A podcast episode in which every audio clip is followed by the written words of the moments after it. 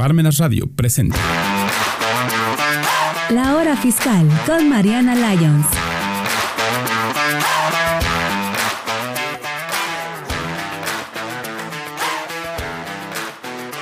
Hola, buen día, hola a todos y bienvenidos a un programa más de La Hora Fiscal.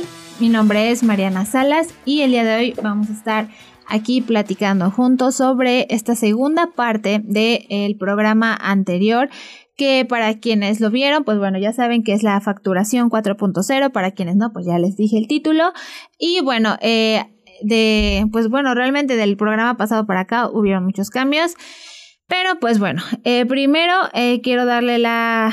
Primero las gracias a Mirna por el espacio y por hacer magia con todo esto y pues la bienvenida nuevamente a mi mamá que la tuvimos el programa pasado, estuvimos aquí platicando, compartiendo ideas y eh, bueno, el día de hoy va a estar aquí nuevamente con nosotros platicando y compartiéndonos información acerca de este tema que pareciera algo muy sencillo, pero bueno, es realmente muy extenso. Así que pues bienvenida, Ma. Buenos días, muchas gracias. Y eh, pues bueno, eh, muchos cambios, ¿no? De el programa pasado a, el día de hoy, que estamos aquí nuevamente platicando con todos. Eh, pues bueno, de entrada, pues la prórroga, ¿no? Que ya todos los empleadores vienen enemistados con sus, con sus trabajadores solicitándoles la constancia de situación fiscal debido a muerte, pero este, pues bueno, si te parece, me gustaría que empezáramos a platicar y a, que nos compartieras información acerca de este cambio que hubo eh, de la prórroga. La prórroga sí salió el 8 de junio, precisamente, cuando estaba el, el boom de que todos los trabajadores, este, sobre todo sobre todo los trabajadores, porque los empleadores le dijeron, ¿sabes qué? Si no me traes tu, tu constancia no te voy a pagar, etcétera. Entonces eran unas filas inmensas, inmensas en las oficinas del SAT para poderles dar su, su constancia, que aquí, bueno, venían otros, son otros temas, porque hacían la fila horas y horas, les daban su constancia y a la hora de llegar con el empleador, el empleador le decía, tu constancia está mal, ¿Por qué tu domicilio no coincide con tu INE? Porque el domicilio que normalmente todos traían era el domicilio del empleador. Porque el empleador del primer empleador y después si ya se cambiaban de trabajo, seguían con el domicilio del primer empleador. Entonces le decía, sabes que tu domicilio está mal. Ellos no sabían, había unos que ni su RFC se sabían, porque no sabían cómo los habían dado de alta. Y bueno, aunque la autoridad dio muchas eh, eh, opciones para sacar eh, la mm, constancia que ya las platicaremos. Estaban rebasados. Este, no, o sea, estaba rebasado.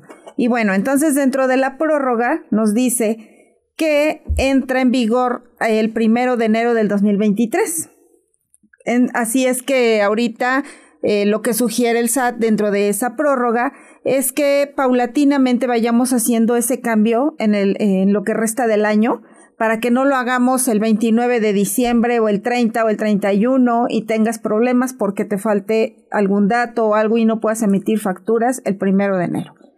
Entonces, esa es una. Otra es que dice que, bueno, debemos tomar en cuenta que para todos, absolutamente para todos los eh, que están dados de alta en el SAT, persona física con actividad empresarial, reciclo, los aún RIF, este, trabajadores, todos, absolutamente todos, ya deben tener su constancia a la mano, maneja la autoridad que la debes tener como si fuera tu acta de nacimiento, porque dice que ahí va a estar tu registro, tu RFC, este, tu código postal, tus datos de tu régimen, exactamente, datos de contacto y todo, así es que consideran que es ahora como tu segunda acta de nacimiento.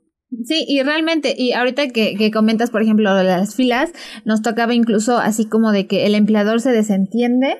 o sea, digo, siento que también es como que tampoco echarle toda la culpa al empleador o patrón, porque pues también él tiene desconocimiento de esta situación. O sea, él siente como toda la presión que tiene el SAT de necesito esto, esto, y entonces no encuentra otra manera que estuvo mal el amenazar casi casi a sus trabajadores, porque había muchos que llegaban con nosotros y era como de, es que necesito la constancia porque si no me van a despedir, me van a congelar el pago. Realmente recordemos que por ley, o sea, no no pueden hacer esto, ni nos pueden congelar el pago, ni nos pueden despedir porque realmente sería un despido injustificado. Así es. ¿Por qué? Porque no es una obligación, o sea, no hay como tal en ley obligación de si no das tu constancia, eh, no, No. sé, es despido o es implica que te retengan el pago. No, realmente eh, por ley, pues tenemos derecho a recibir nuestro pago por el trabajo que estamos prestando. Ahora, obviamente esto se dio por la presión, ibas al SAT y eran horas, horas, Horas. o sea, ¿por qué? Porque la mayoría de las personas llegaban sin cita. No sabían realmente ni, ni qué onda y, por ejemplo, en el caso, ¿no? De que nosotros somos de Zacatlán, la gente tiene que irse, por ejemplo, a Puebla si no tiene ciertos documentos o iban a los lugares cercanos a las oficinas y pues bueno, veíamos filas que doblaban así la calle y todo. Y bueno, qué necesidad, ¿no? Para el trabajador estar en esa situación. ¿Por qué? Por desconocimiento. Como mencionas, el primer empleador te dan de alta por primera vez y dices a todo dar, soy asalariado, no me preocupo por nada, Así es. la empresa se encarga de todo y pues bueno, ya vimos que no se trata de la empresa se encarga de todo, Así porque es. también a veces la empresa, el patrón o el empleador desconocen también el, el verdadero proceso, entonces tampoco es como a lo mejor echarle culpa al empleador y siento que aquí más bien al SAT se le salió de control, no midió probablemente y tal vez con esto eh, es otra prueba de la falta de, de información, la falta de cultura a lo mejor que, que deberíamos tener a la mano. ¿Por qué? Porque la gente se entera que está mal su domicilio cuando le dan la constancia. Y no solo eso, la gente se entera que lo necesita tener bien. Sí, sí. ¿no? Porque incluso legalmente, es, o sea, necesitas tu, tu dirección fiscal. Entonces, eh, estaba, es- bueno, estaba leyendo que, por ejemplo, que también el hecho de la prórroga, porque de hecho esto iba a entrar desde enero de 2022. Así es. ¿No? Entonces, bueno, la gente no, no se acopló, no se acomodó, no logró hacer el cambio a la factura 4.0. Y, entonces, los ¿qué sistemas esa- tampoco. También los sistemas, exactamente. Ni, las, ni el contribuyente ni, ni el sistema del SAT. Así es. Entonces, uno intentaba eh, como empezar a migrar a la 4.0 y el mismo sistema pues no te lo permitía. Así es. Y pues ahora ya eh, aplazan este periodo de convivencia hasta junio, 30 de junio, y ahorita, pues bueno, hasta el primero de enero, y pues bueno, la mayoría de gente es así como todos los memes, ¿no? Así de, ¿y esta rosa? Bien felices. Sí, sí, este, porque de poder ver eh, esto. Y bueno, también esto se dio porque eh, en el primer, ves que lanzan, bueno, realmente cada trimestre este, muestran resultados Sí. de, de diferentes em, de diferentes cosas. Por ejemplo de, de cuánto ganaron en ISR de cuánto este, recaudaron perdón en impuestos etcétera. Y también hubo eh, bueno leí y pues aquí lo tengo anotado que este el SAT bueno el SAT reveló que emitieron eh, bueno eh, bueno vamos a empezar a leer acá si no voy a hacer bolas el SAT reveló que emitieron 2.299 millones de facturas electrónicas en el primer trimestre Así es. ¿no? de este año, las cuales el 99.72% corresponden a la versión 3.3. Entonces, bueno, realmente, bueno, ni el 1% de las personas migró a la 4.0 y siento que por facilidad. De entrada, eh, no sé, para los que a lo mejor les facturen, ah, probablemente desconocen un poco el proceso para empezar a facturar, pero desde que tienes que eh, modificar tu perfil, desde Así que es. tienes que meter tus datos, o sea, realmente no es tan sencillo como te platican, eh, que llegas al SAT y quiero facturar, ah, sí, nada más métete acá y te dicen, eh, según su guía, métete a tal parte, métete a tal parte y ahí no es tan fácil porque necesitas alimentar el programa del SAT con ciertos requisitos, documentos, que si están mal, bueno, el problema se viene para ti.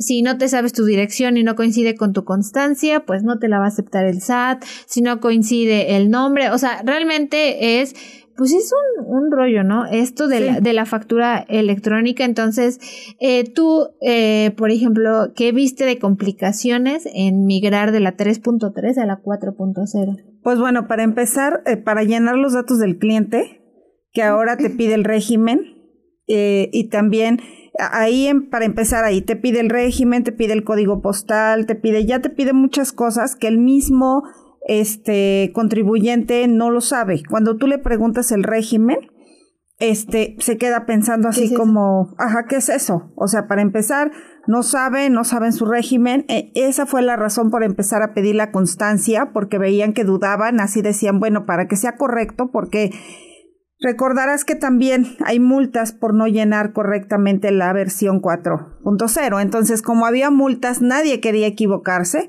porque las multas pues van de 600 pesos hasta el 5 o 10% del importe de la factura que emitas si hay error. Entonces, para empezar, empiezas a llenar el perfil y a la hora de llenar el perfil, pues te das cuenta que te pide eso. Entonces, las personas nos pasó a nosotros, que los mismos contribuyentes contadores, en qué régimen estoy, me preguntan que cuál es mi actividad. O sea, yo les dije que vendo, que compro, pero quieren específicamente cómo estoy, o sea, no lo sé.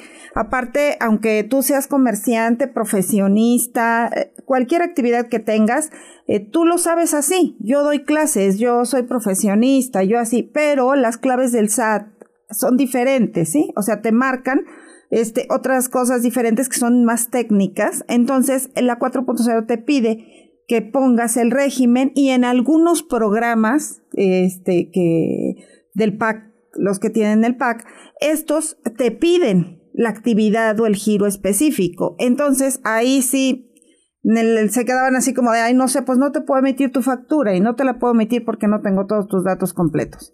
Otra es que cuando tú das de alta el producto, primero cambiaron un poco las claves y después cuando tú das de alta, sí, el concepto al que vas, que vas a vender, eh, buscas el más parecido, porque a veces no lo tienes. ¿Y qué es lo que pasa? Que si también no pones la clave correcta y pones una que no te corresponde, entonces el SAT va a ver que tú le estás facturando y en automático te la va a agregar a tu constancia.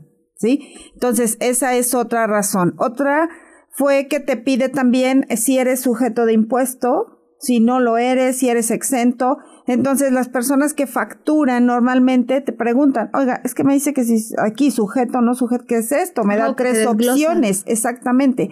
Entonces si quieres que desglose, si eres, si este, eres exento o eres cero, que son cosas diferentes. Entonces, esa es otra complicación que, que hay. Ahora, ahorita que comentabas que cuando van al SAT y te dicen, sí, aquí está tu contraseña, tú puedes ir y puedes emitir tu factura, te dan el, eh, este, la guía para que puedas facturar y resulta que cuando tú te metes a la guía te dice que no puedes facturar porque no, tu régimen no te va a permitir hacer en la factura fácil que realmente es la guía que te dan.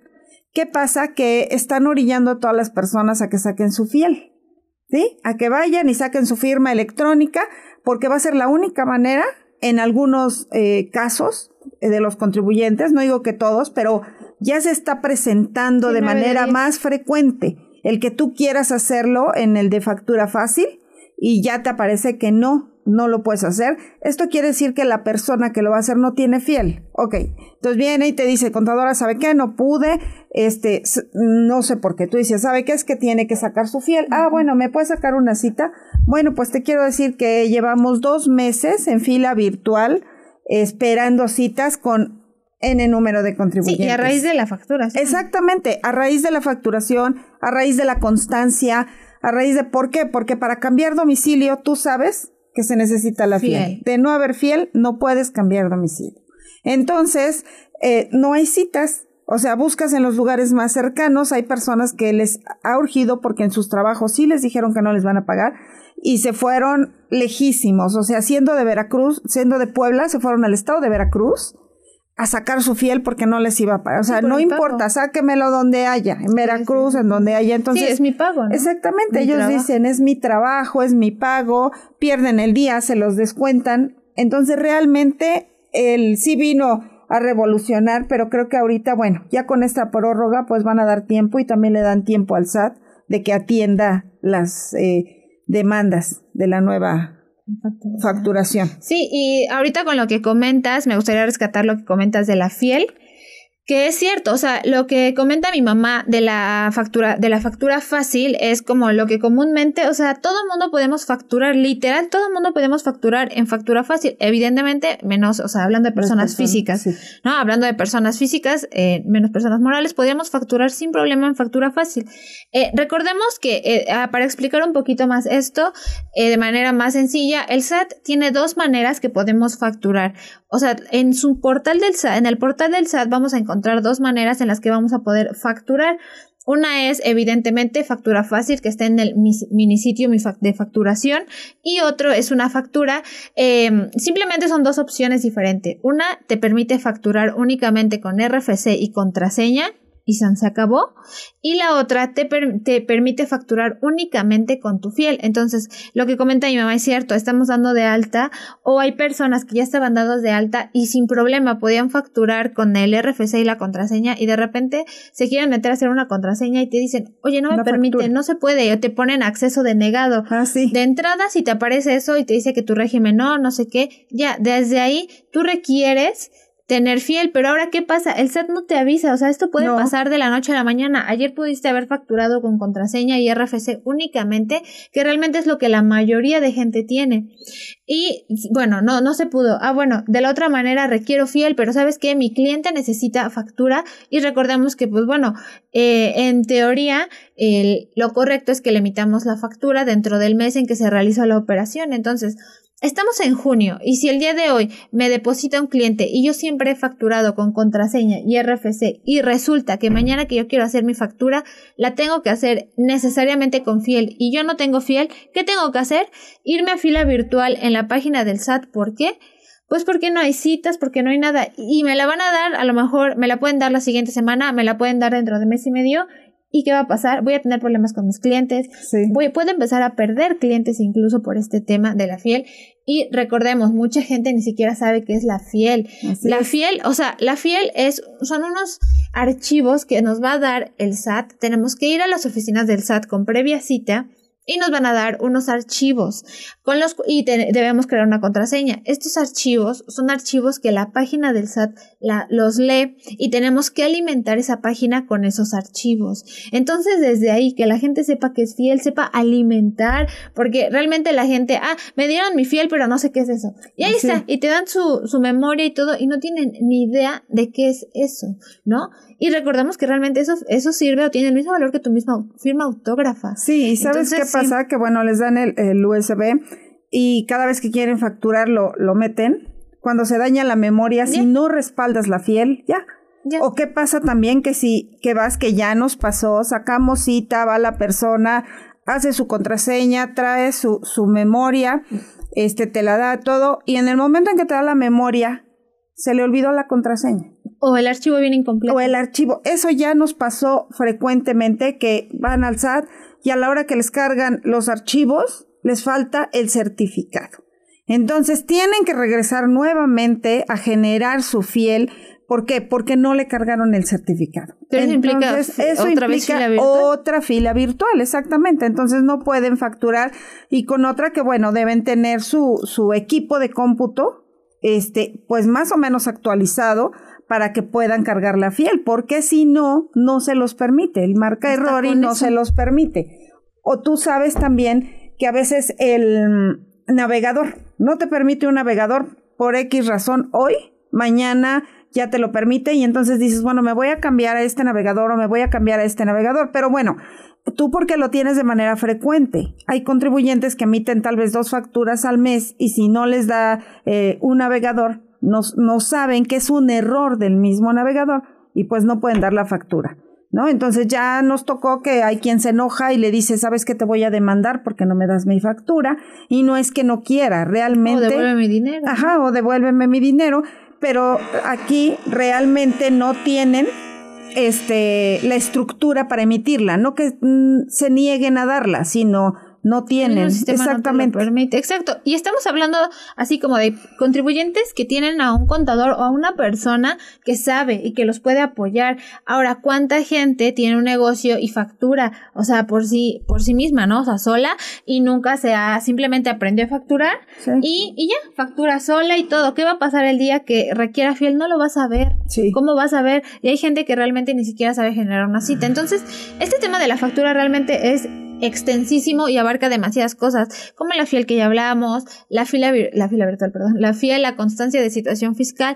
Y por ejemplo, hay otro tema que me gustaría hablar específicamente, eh, eh, obviamente abarca más, pero hablando específicamente a lo mejor lo más común que podríamos ver, eh, las retenciones de personas físicas que le prestan un servicio a una persona moral. Es decir, cuando una persona, cuando no, cualquiera de nosotros le prestamos un servicio a una empresa, aplica retenciones. Entonces muchas veces veces la empresa eh, nos pide, por ejemplo, nosotros, ¿no? Realizamos algún servicio y si le trabajáramos a alguna empresa o, cuando trabajamos con alguna persona moral, la facturación, la facturación requiere retenciones. Y este es otro tema. Entonces, me gustaría a lo mejor que nos explicaras un poquito, eh, de manera muy sencilla, eh, qué es esto de las retenciones. O sea, cuándo aplica, quiénes aplicarían, ah, pero acortándonos a personas físicas con personas morales en este momento. Sí, eh, cuando tú prestas un servicio en, la, en las instalaciones, por ejemplo, cuando pongamos a los de honorarios que van a dar clases a una universidad. Los de honorarios son los profesores normalmente de la universidad, del bachiller, de, de que no son asalariados, que no reciben un salario, que no, tienen todas las prestaciones, que no están bajo nómina, exactamente. Y entonces ellos tienen que emitir una factura que, antes, bueno, era recibo de honorarios, así le, le, decían que ahora ya la englobaron dentro de la factura. Entonces ellos tienen que emitir, como van a las instalaciones de la universidad, ellos tienen que ponerle la retención que le va a hacer la persona moral. Sí, la retención es el impuesto, el impuesto sobre la renta, va, eh, va, nos van a retener el 10%. Y en el caso del IVA, el, la tercera parte, las dos terceras. Las dos terceras partes, que es punto 10, 66, 67. Por ciento, hablando de porcentaje. exactamente, hablando de porcentajes. Son los que aplican después del IVA. O sea, pones, si vas a cobrar 700 pesos, le sacas el IVA, le pones el 10%, o sea, le vas a restar el 10% de tu impuesto sobre la renta y le vas a restar el 10, el punto 10, 66% de el IVA y al final ya te va a dar un, un, total que es el que vas a cobrar. Esas son las retenciones que va en el caso de que tú le trabajes un servicio a la persona moral en sus instalaciones. Es correcto, y mucha gente desconoce a lo mejor esto y cuando le, les piden una factura a lo mejor la, la emiten mal y ya sea que la persona moral la acepte que es incorrecto o que la regrese y a veces la persona no tiene ni idea Sí, de que, y, la misma facturación, eh, tú le puedes poner, aplica retención, no te pone la retención completa, te pone una retención que normalmente te pone la retención del IVA nada más, no la del ISR. Entonces, eh, bueno, esto esto que les compartimos es para que ustedes vean realmente todas, eh, todo lo que hay dentro de y por qué, para que se prevengan, porque dentro de, de todo esto hay multas por emitir mal una factura, por todo que es lo que queremos evitar con ustedes, evitar que tengan multas y pues tratar que eh, se empiecen a acercar a personas que los puedan apoyar. No estoy diciendo a lo mejor de vayan y contraten forzosamente un contador sí o sí, que sería lo ideal, pero si no, eh, pues acérquense con alguien que ustedes sepan que tiene el conocimiento y que los puede apoyar de esta manera. Porque, o sea, no es una, una cosa fácil así como de, ah, hazme mi factura con retención. Mucha gente no. Y luego viene el nuevo régimen, el reciclo. No, además, ¿sabes? Hay otro detalle ahorita que, que manejas. A principio de año hubo cambio de, de régimen. Por ejemplo, los que no avisaron, los que eran RIF, y no avisaron que querían eh, permanecer en ese régimen y los pasaron en automático reciclo o también pasó que algunos RIF los pasaron empresarial porque rebasaron los dos millones. Este, entonces, ¿qué pasa cuando facturan? No le cambian el régimen. Esa es otra. O sea, tú sigues facturando como, como RIF y ¿qué es lo que pasa? Que ya eres reciclo o ya eres empresarial y tu factura, o sea, la factura que tú emites sigue diciendo que eres eh, eh, RIF. Entonces, eso también es un error en la facturación y también te puede causar una multa. Entonces, debes estar muy pendiente que tu factura tenga el régimen correcto. Correcto, exactamente. Eh, hasta con eso. Y hay que cuidar cuando tenemos dos, bueno, un régimen de sueldos y salarios y un régimen empresarial, porque en la nueva facturación eh, nos ponen automático, a muchos les ponen automático el de sueldos y salarios a veces, entonces verifiquen que cuando emiten su factura les pongan el régimen empresarial para que no facturen bajo el régimen de sueldos y salarios en caso de que ustedes estén dados de alta en ambos, ¿no? Y por ejemplo, igual eh, con toda esta situación, pues se dan muchas malas prácticas que hemos estado viendo en la factura, en los negocios formales, en los negocios informales, eh, normalmente, o esto ya es más cultural, esto ya es tema de la persona, que desde que ves a la persona, desde que te empieza a platicar y todo, te das cuenta cómo va a estar su, o sea, cómo va a estar su contabilidad. Realmente la contabilidad de, de los clientes es un reflejo de ellos. Eso nos ha quedado más que claro. Entonces me gustaría que eh, empezáramos a platicar a, un poco de las malas prácticas, por mencionar alguna para entrar en tema. Por ejemplo, eh, cuando eh, llegas a un negocio y la persona te, tú expides, bueno, pides una factura y te dicen que la factura tiene que ir más IVA. ¿Por qué? Porque su servicio no incluye IVA. Entonces, si quieres factura, es más IVA, ¿no? Por mencionar una mala práctica. Así es, eh, tú vas y, compras algo y pides factura y te dicen que sería masiva, entonces eh, ya la ley dice que todos los productos o servicios que tú exhibas deben ser ya con el IVA incluido. Claro, yo entiendo, ahora con esta situación eh, tratan de ponerle masiva para no subir el costo de los productos, que es lo que nos han dicho algunos clientes, con los que le decimos es que tienes que incluir el IVA y ¿qué nos dice? Se encarece mi producto y muchas personas no me piden factura.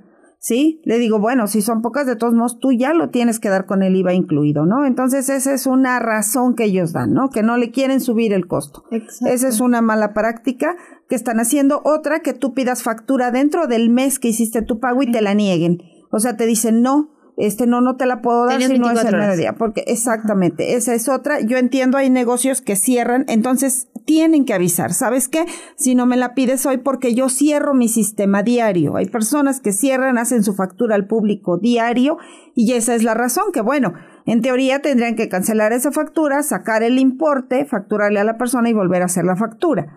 Pero bueno, en este caso, eso es lo que dicen los negocios, ¿no? También, eh, exactamente, eso es muy común. Y también otra mala práctica que yo veo es tan común es que uno como contribuyente vaya y solicite su factura y te la y te digan que tienes que irte a, tu, un portal, te manden, o sea, que tú tienes que facturarte en su portal en esto. Realmente ellos tienen la obligación o uno como eh, la persona que está prestando el servicio o el producto tenemos la obligación de pues emitirle a nuestros clientes la factura. Creo que eh, la intención de todos siempre debe ser facilitarle eh, el trabajo o facilitarle todo a nuestros clientes, ¿no? Así es. Creo que realmente para eso estamos a lo que nos dediquemos, sea un servicio, estemos brindando ya sea el servicio, comercio, lo que sea que hagamos, creo que lo hacemos para eh, pues ayudar a los demás y generarles pues un bien, ayudarles o facilitarles las cosas.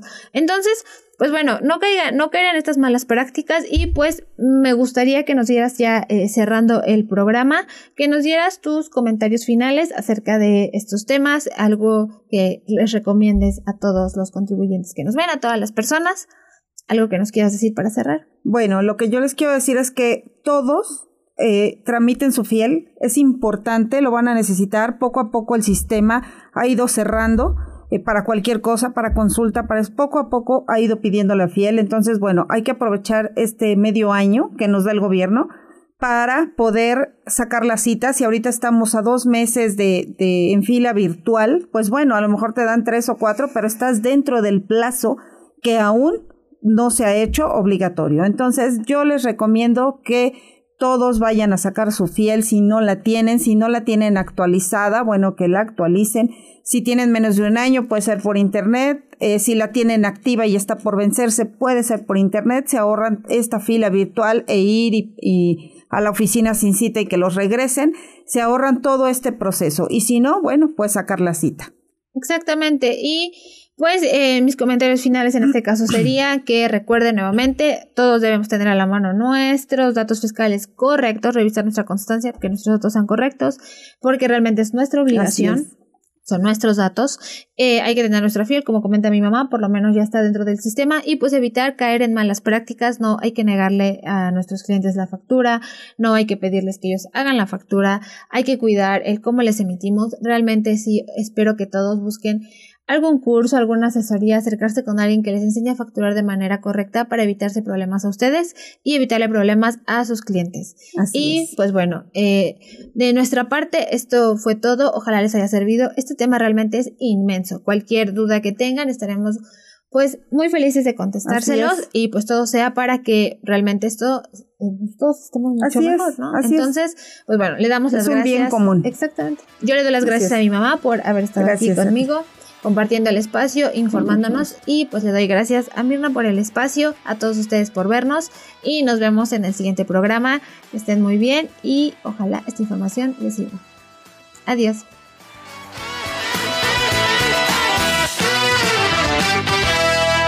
Radio presentó La hora fiscal con Mariana Lyons.